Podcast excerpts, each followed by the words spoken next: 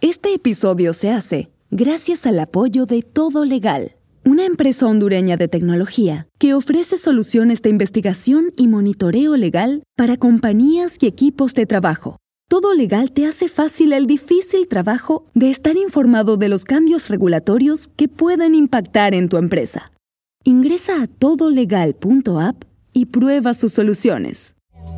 Esto es Ley Abierta, un podcast donde exploramos desde una óptica diferente el mundo legal y sus implicaciones en las sociedades modernas. Este podcast es producido por Todo Legal y Medios Modernos. Todo Legal es una compañía de tecnología, datos y derecho. Puedes conocer de sus herramientas de investigación y monitoreo legal en www.todolegal.app.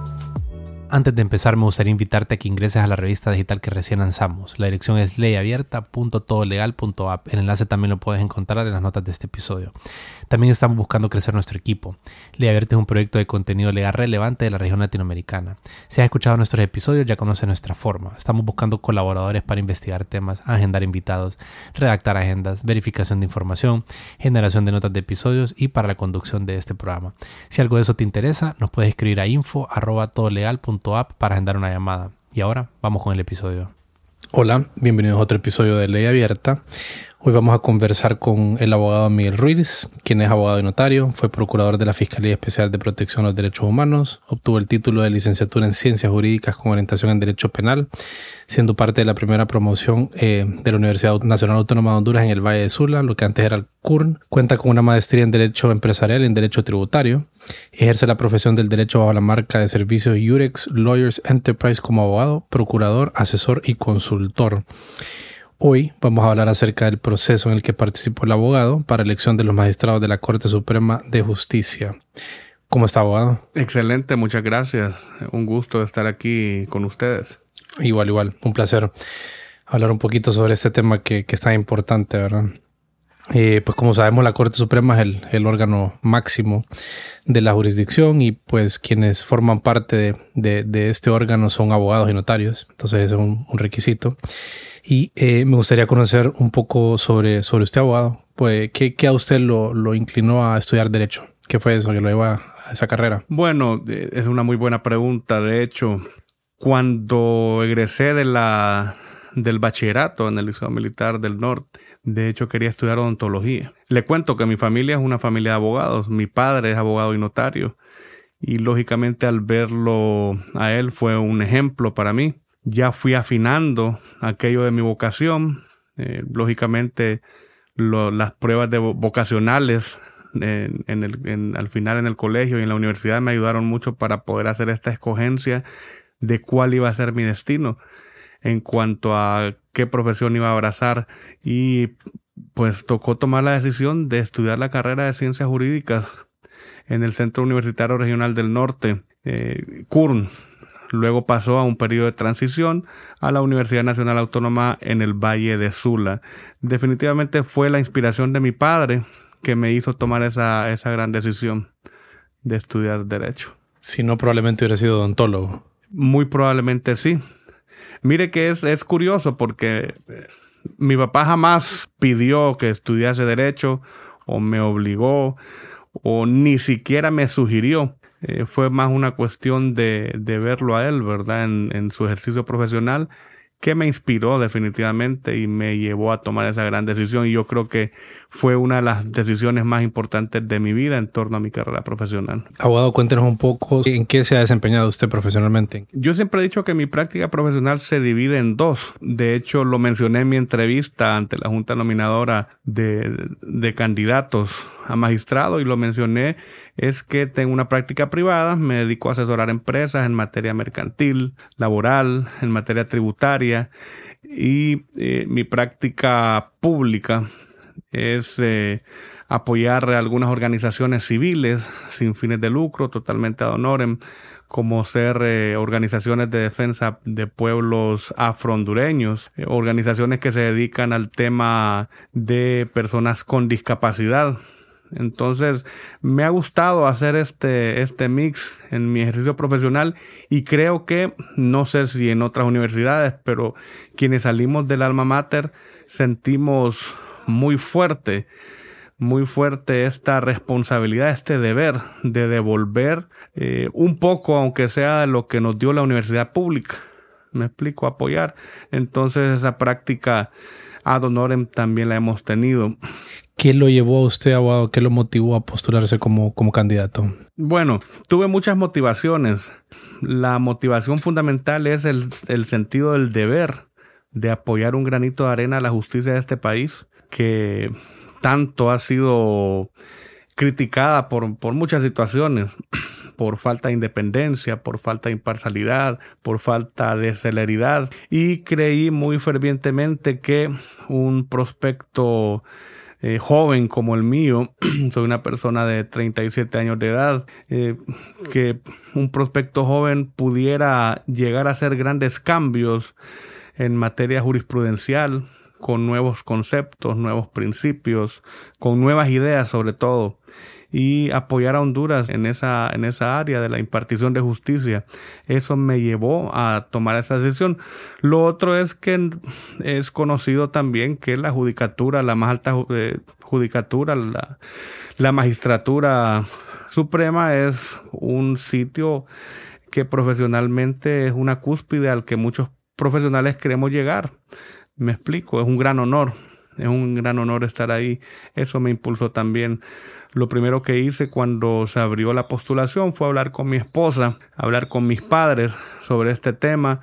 Me hice una introspección para ver si estábamos listos y determinamos con mi esposa que sí, que era el momento, que había que aprovecharlo para hacer esta postulación. Reunimos todos los requisitos, que fueron alrededor de 32 requisitos, que no es esa cantidad de documentos. Cada uno de esos requisitos pudiera contener 10, eh, 20 documentos en, en cada uno de ellos. Una vez ya reunidos estos, que fue alrededor de un proceso de dos meses, para solicitar constancias de antecedentes, antecedentes penales, policiales, constancias en, cada uno de los tribunales de justicia de mi domicilio, estar al día con el fisco, fisco nacional, fisco local, la municipalidad, etcétera, entre otras constancias que y requisitos que cumplimos, los de rigor, como usted bien sabe, es ser mayor de 35 años de edad, eh, ser abogado y notario y eh, presentamos esa postulación con, la fe de, de aportar eh, al país. Sí, yo creo que es que la carrera del derecho, ¿verdad? Es una carrera con un componente social y un, componente de deber muy marcado, ¿verdad? Quien, quien, estudia derecho tiene que tener como eso, eso, eso, eso en su personalidad. Eh, es mucho de relaciones con otras personas, es ser un juez. Qué cosa más de deber, estar analizando quién tiene la razón entre dos partes. Es correcto, así es. ¿Y en qué etapas estuvo usted el proceso y hasta qué etapa llegó abogado? Mire que fui muy afortunado de llegar al, al, último listado de la postulación, que fuimos 82 abogados y notarios. Pasamos por un proceso desde la postulación, luego a una prueba de conocimientos, que yo digo que fue una prueba, bueno, fue un proceso sui generis porque nunca se había estilado una prueba de esa naturaleza, no fue fácil la prueba. También una serie de evaluaciones psicológicas a las cuales fuimos sometidos, la investigación patrimonial, todos esos eh, pasos, todas esas etapas las pasamos de forma sobresaliente. Luego el tema de la entrevista pública, que para mí fue una experiencia inolvidable estar eh, ante la junta nominadora, cada uno de ellos, atacándome con preguntas y yo respondiendo.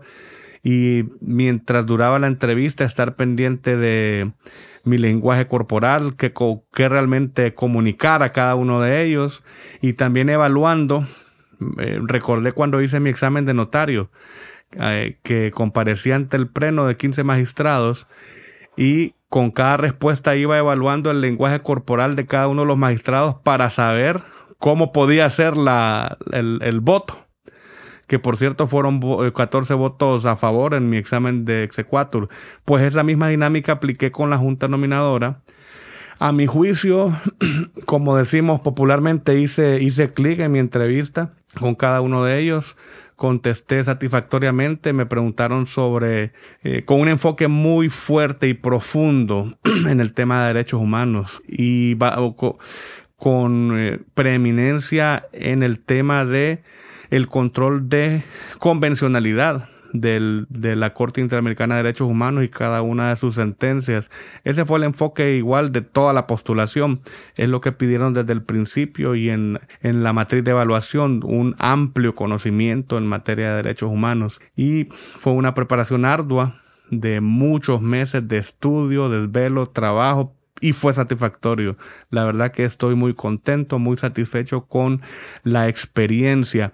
Luego en este proceso hubo una etapa de tachas y denuncias que igual a, pesar de haber sido, haberse me presentado dos tachas, eh, fue un, un malentendido que se presentó y pude desvirtuar completamente eh, las prácticamente las acusaciones que se me estaban haciendo con respecto de las zonas de empleo y desarrollo. Unas organizaciones aducían de que yo había votado a favor de, de estos decretos y yo logré acreditar ante la Junta Nominadora de que fui diputado suplente, sí, en ese momento, pero no estaba integrado.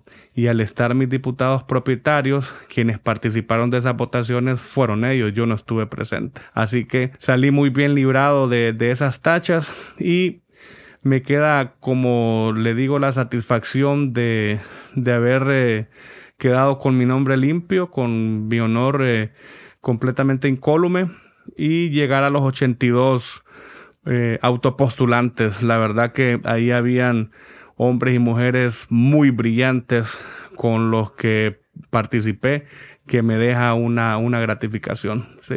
Y hablando un poquito de, de la Corte como un, como un poder del Estado, ¿Qué le diría usted a la audiencia sobre la importancia de los magistrados y cuál es la función que ellos ejercen en un país? Y por qué al mismo, por, por esta importancia que tienen, por qué es importante pues que sea de una manera minuciosa la elección de, de, la, de los candidatos que van a integrar este, ese tribunal? Eh, es de suma importancia tener una escogencia minuciosa y con base en principios. Yo creo que la ética fue y la moral, uno de los principios que más fueron tomados en consideración a mi juicio en, en este proceso de postulación. Y es tan importante porque en los magistrados descansa prácticamente la, la política de impartición de justicia de un Estado la Corte Suprema en pleno. Figúrese usted que la Corte Suprema es la que cumple por medio de los de cada una de sus alas una función nomofiláctica. A esto puede llamarse que eh, prácticamente resguardan la interpretación del que una interpretación y aplicación correcta de las leyes aplicadas al caso concreto. Figúrese usted esa importancia, en generar la jurisprudencia que va a ser aplicada y como esta, el derecho es evolutivo, usted bien sabe, esta jurisprudencia puede evolucionar también y asegurarse de que lleguen profesionales probos de, de una catadura moral muy alta y con una gran preparación, gentes con, con nuevas ideas, se asegura de que ese proceso de generación de jurisprudencia sea con base en derecho, con base en los, en, en los tratados de derechos humanos suscritos eh, por Honduras. También hay un contenido político muy grande, aunque se pretende desconocer, pero esto está allí.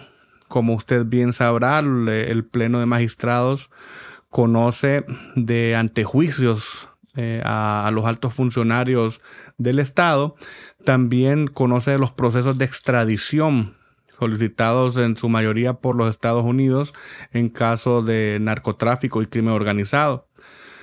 Eh, y el tema constitucional también, ¿verdad? Es de, de, un tinte político, digamos. El tema constitucional, bueno, la sala de lo constitucional es de gran importancia para poder eh, resguardar la constitución. En, en, cuanto a la solicitud de inconstitucionalidad que se presenten ante esa sala. Y bueno, ya ha habido experiencias eh, de que la sala de lo constitucional en determinado periodo fue prácticamente destituida ilegalmente. Y hace poco tuvimos conocimiento de que ya estaban eh, algunas audiencias en la Corte Interamericana de Derechos Humanos sobre este caso, sobre el caso de los magistrados destituidos en el año 2012. Las consecuencias hacia el Estado pueden ser eh, desfavorables con respecto de ese caso y las personas que participaron en dicha situación muy probablemente tengan algún tipo de responsabilidad, pero vamos a esperar la sentencia que emita la, Corte en su momento. Entonces sí, la sala de lo constitucional es, una sala muy sensible en donde naturalmente los partidos políticos y sobre todo los partidos que tienen mayoría en el Congreso van a eh, necesitar tener eh, eh, personas más que todo allegadas a su ideología, ¿sí? Para poder tener más o menos una, un conocimiento de cómo pueden ser sus, sus decisiones en pleno, en, en, la sala y en pleno de la corte. Sí. Y, abogado, eh, ¿cómo describiría usted la labor de la Junta Nominadora? Bueno, ha sido un trabajo titánico. Y es ad honorem, ¿verdad? Entiendo que sí. Entiendo que sí. No sé si les otorgaron viáticos, no lo tengo claro. Tuvo que haber algún presupuesto para algunas cosas. Eso ya es algo interno de la Junta.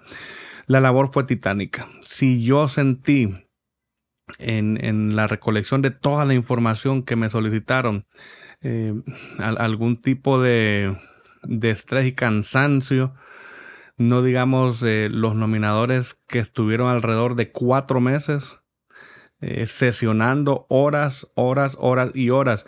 Y más eh, la labor que ellos tuvieron en la etapa de, tachas y denuncias y en la etapa de, de entrevistas públicas. Fue definitivamente una, una gran labor. Lo, lo hicieron muy bien. Yo creo que la Junta Nominadora vino a crear un estándar que no, no estaba estipulado, no estaba formalizado en la ley.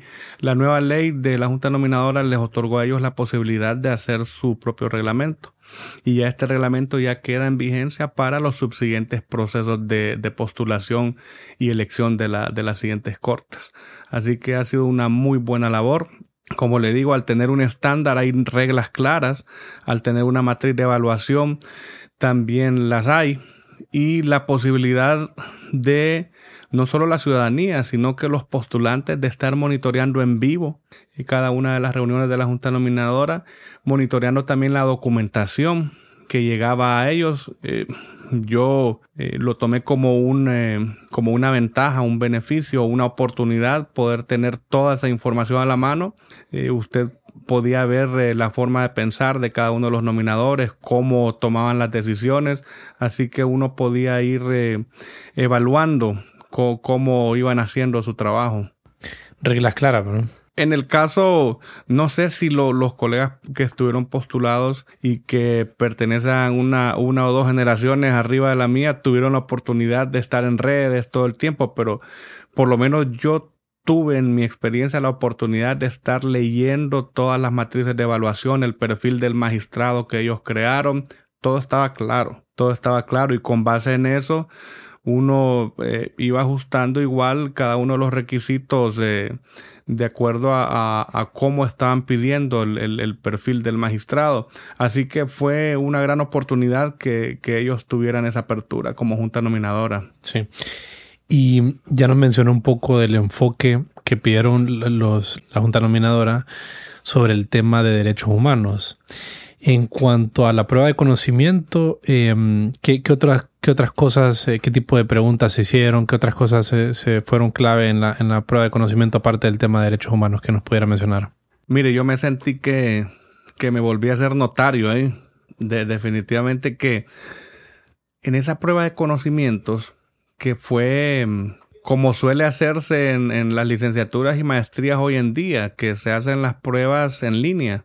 La Universidad Nacional Autónoma de Honduras prestó su plataforma online para poder eh, hacer esos menesteres y preguntaron sobre derecho administrativo, derechos humanos, derecho civil, en derecho civil materia contractual, bastante materia contractual, eh, contratos, bienes, sucesiones, requisitos.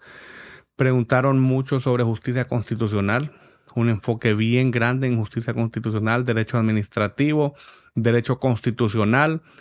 muchas preguntas acerca de las 100 reglas de, de, 100 reglas de Brasilia y de los principios de Bangalore sobre el tema de la ética judicial, sobre el, código de ética del profesional del derecho, el código de ética del funcionario judicial, sobre la, la ley de, de lo contencioso administrativo. Fue bastante integral lo que preguntaron.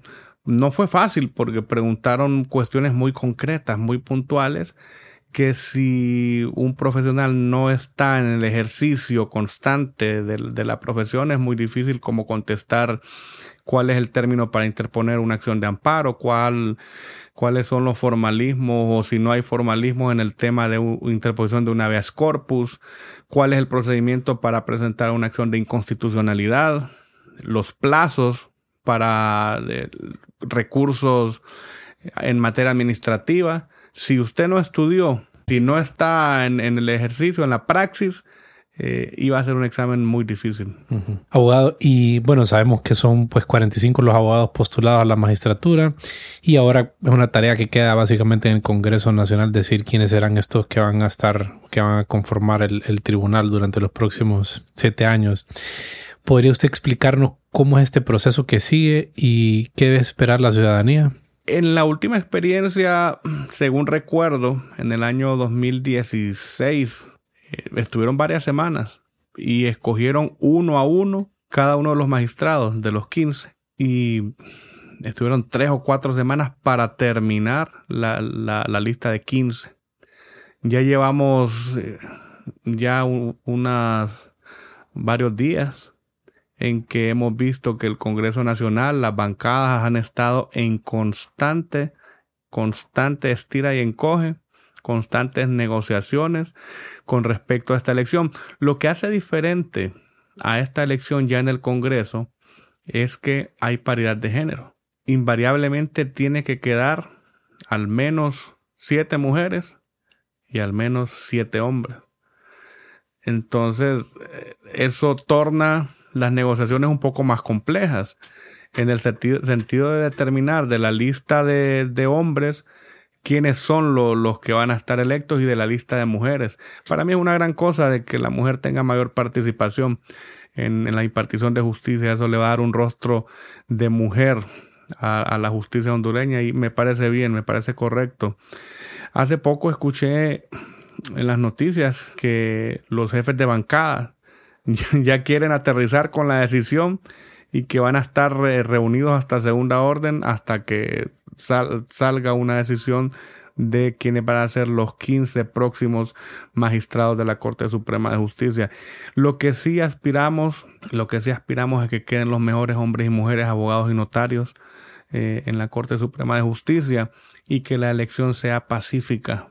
Eso es lo que yo esperaría y lo que quiere el pueblo una elección pacífica. ¿Qué cree usted, abogado, que deberíamos de mejorar nuestra Corte Suprema y en el proceso de selección de la misma? En el proceso de selección necesitamos más tiempo. Necesitamos más tiempo para que la Junta pueda hacer eh, su mm. trabajo inicial. Entendemos que eh, el, tiempo era muy corto. Máxime si veníamos de la aprobación de una nueva ley eh, que prácticamente abrogó la antigua ley de la Junta Nominadora y que tuvo la Junta que crear eh, su reglamento de cero, pero sí necesita más tiempo para investigar, se necesita más tiempo para que igual los autopostulantes puedan presentar sus requisitos. Yo le puedo asegurar que hay personas que no, no pudieron autopostularse porque les faltó algún requisito no pudieron conseguir una constancia. No dudo que eso haya sucedido. Las cosas pasaron tan rápido. Como le digo, yo me, me preparé con por lo menos mes y medio en, muchos de los requisitos antes de, la postulación. Claro, yo venía desde el, desde el inicio del año pasado, desde el mes de enero del año pasado, yo ya venía poniendo la mirada en esa, en, en, en, en la postulación, ya lo estaba pensando por lo menos. Entonces ya cuando miré un tiempo prudencial, yo me acordé cuando tramité todos los requisitos para mi examen de exequatur y me acordé de que me tardé mes y medio igual en poder tramitar todas las constancias. Solo la constancia del Ministerio Público tarda igual más o menos cuatro semanas. había que estar preparado, por eso se necesita más tiempo, eso es lo que, lo que podemos mejorar. Y la Corte necesita hombres y mujeres independientes, imparciales, hombres probos, y yo creo que con esa, este filtro y esta depuración, por lo menos en alguna medida lo vamos a tener, por lo menos en alguna medida lo vamos a tener, porque el proceso para eh, un, un proceso único, un proceso nuevo, para mí fue un buen proceso. Sí, indistintamente de las de las configuraciones políticas que se dan en el Congreso con esta, con esta nómina que ya quedó, eh, el proceso es bien difícil de, de, poderlo amañar políticamente. Es un proceso que, que, pues, si se aplica bien, hay una buena, se genera una buena nómina de candidatos. De hecho, en las discusiones de la Junta, en, el tema de las decisiones sobre las tachas, ahí se pudo ver claramente claramente que hubo una gran discusión sobre algunos eh, participantes que finalmente quedaron fuera. Votaciones eh, 4 a 3 y, y, tuvieron que quedar fuera y de repente eran personas muy allegadas a cierto partido político. Pero fue una decisión democrática dentro de la Junta y la mayoría ganó y quedaron fuera y no, ahí no, no podían hacer más. Sí. ¿Y piensa usted volverse a postular, abogado? Miren, no, no lo descarto, no lo descarto. Ahora mismo yo creo que voy a continuar dedicando a, mi, a mis menesteres, a desarrollar eh, la marca Yurex en nuestra oficina y muy probablemente de aquí a siete años tengamos eh, una mayor madurez, eh, tanto profesional como personal, podamos eh, pensarlo de nuevo, claro que sí. Y para cerrar, abogado, eh, ¿dónde quisiera que enviáramos, a dónde pueden pues las personas que escuchan este episodio conocer de la marca o algún otro lugar donde quiera mandarlos usted a algún sitio web o algo por, de ese estilo? Tenemos un sitio web, se llama urexlaw.com. Ahí pueden conocernos eh, un poco mejor acerca de nuestra declaración de principios, acerca de nuestra misión, visión y nuestro equipo de trabajo también. Ahí, ahí nos pueden conocer, pueden comunicarse con nosotros. ¿Y en LinkedIn tienen algún perfil?